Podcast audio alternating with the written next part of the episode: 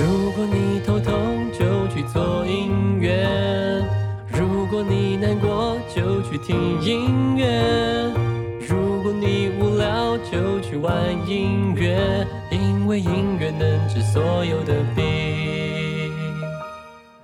欢迎大家收听《做音乐治百病》，我是汤包。今天是二零二一年一月三十一日，要跟大家聊的主题是你为什么会喜欢上一个艺人？这当然是有原因的，也是经过刻意设计的，不是说看顺眼或是干嘛的这么简单。看顺眼也是一种经过设计装法、造型、后置出来的结果。要朝哪个方向也是千百种。我们常常花钱买专辑、看表演支持这个艺人，不完全是喜欢他的作品，而是喜欢这个人比较多。当你喜欢这个人之后，你就会开始找理由去支持他。像是他唱歌很好听，或是谈吐很优雅等等。因为喜欢这件事情本身就是一个感性的东西，所以要说出什么理性的分析也就无关紧要了。那为何你会喜欢这个艺人呢？这就是 A N R 的事了。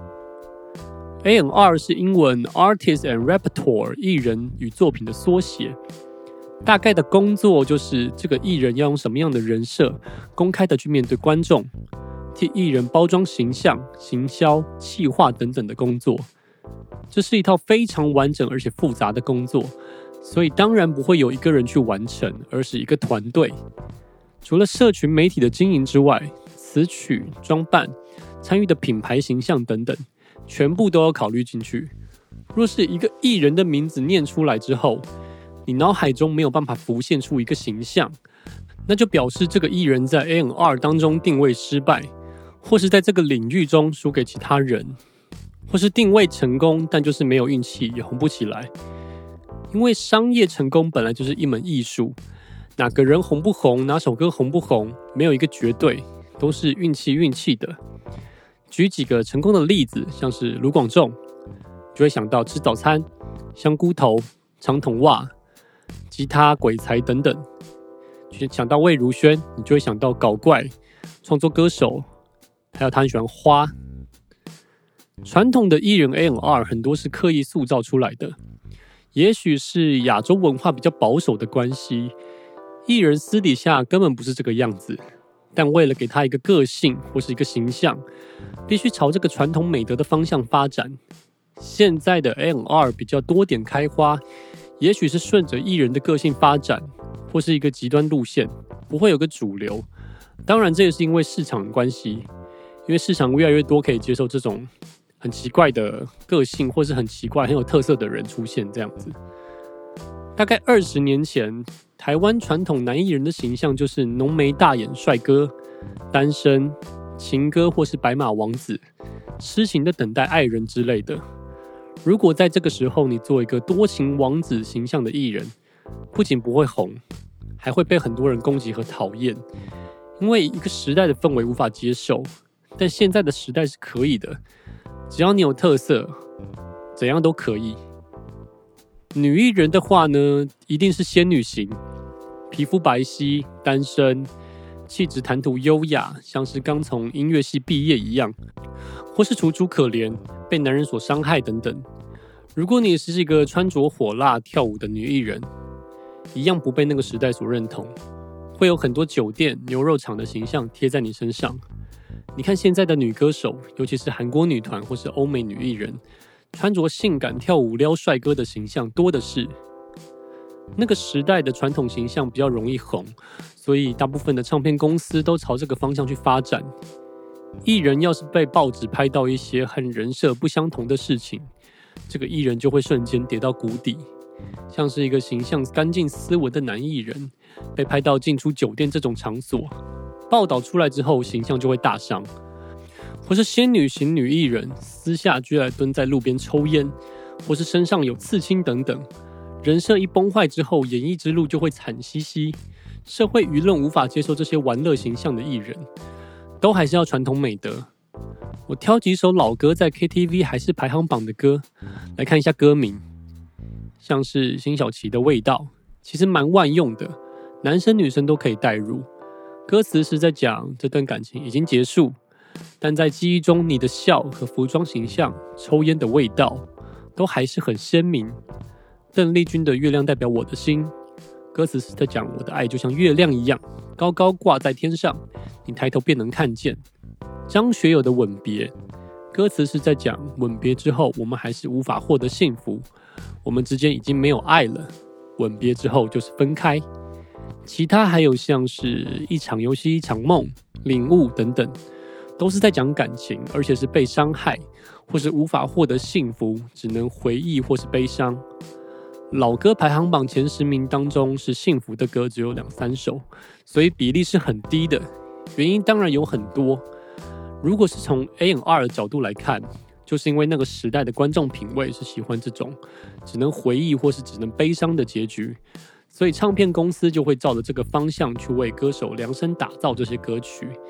但这些歌曲换到现在这个时代，可能就比较难成功了，因为那些歌的形象偏万用，只要是在感情当中受伤或是怎样的，观众就会带入自己的情感。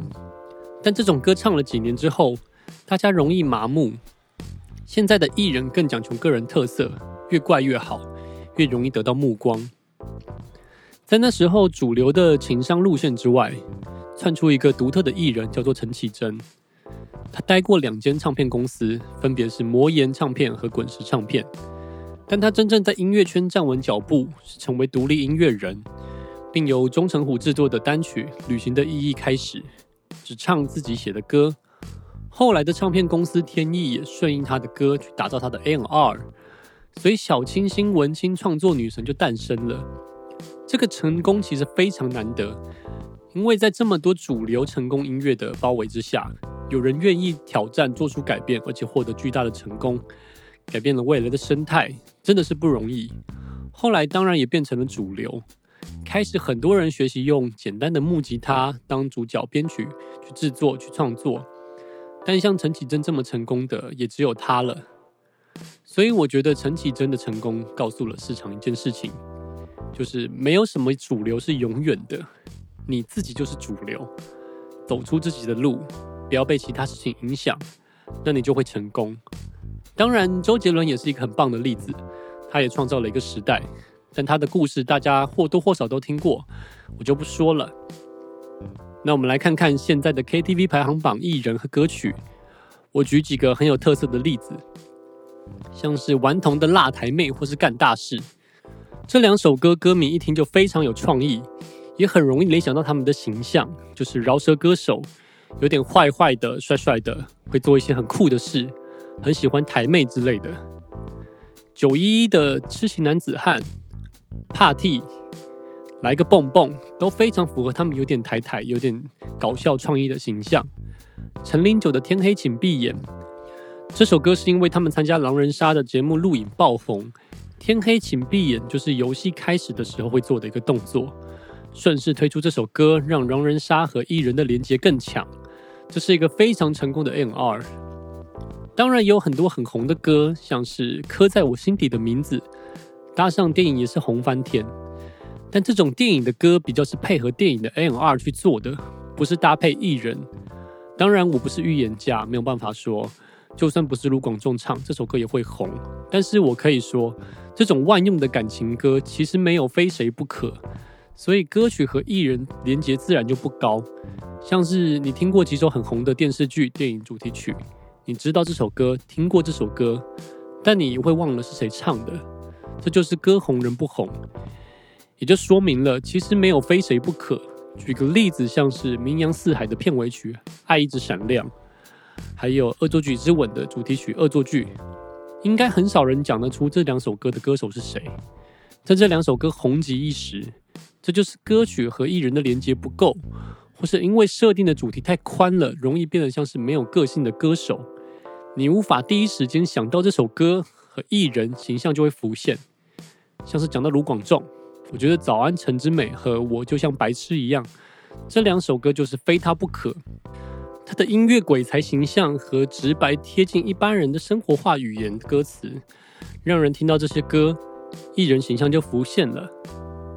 现在的独立音乐人或是独立唱片公司多了，N 二也不照传统的方式去走，失败率当然高很多，但成功的人也不少。而且这些人走出了一条康庄大道，也逼得传统唱片公司开始要学习这些方式，让旗下的艺人发展自己真实的样子。像是某个艺人本来是情歌王子的形象，突然发行了几首饶舌歌作品，还唱得蛮有样子的，造型、妆法和形象突然有了另外一个风格。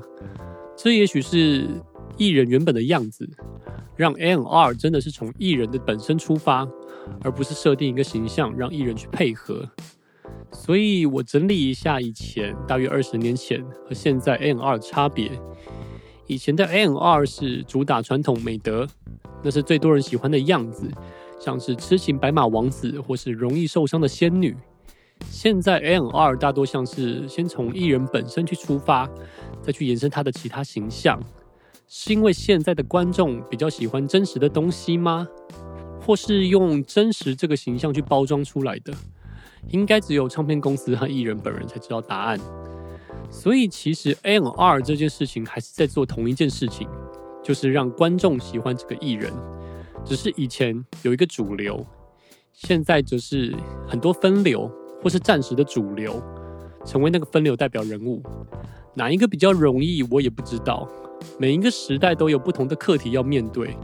就像你问我，Jordan 和 Kobe 一样年纪，单挑谁会赢？啊，永远没有答案，因为这是不可能发生的。所以谁说的有道理都不太重要。这些 M 二的改变当然是顺应时代的改变。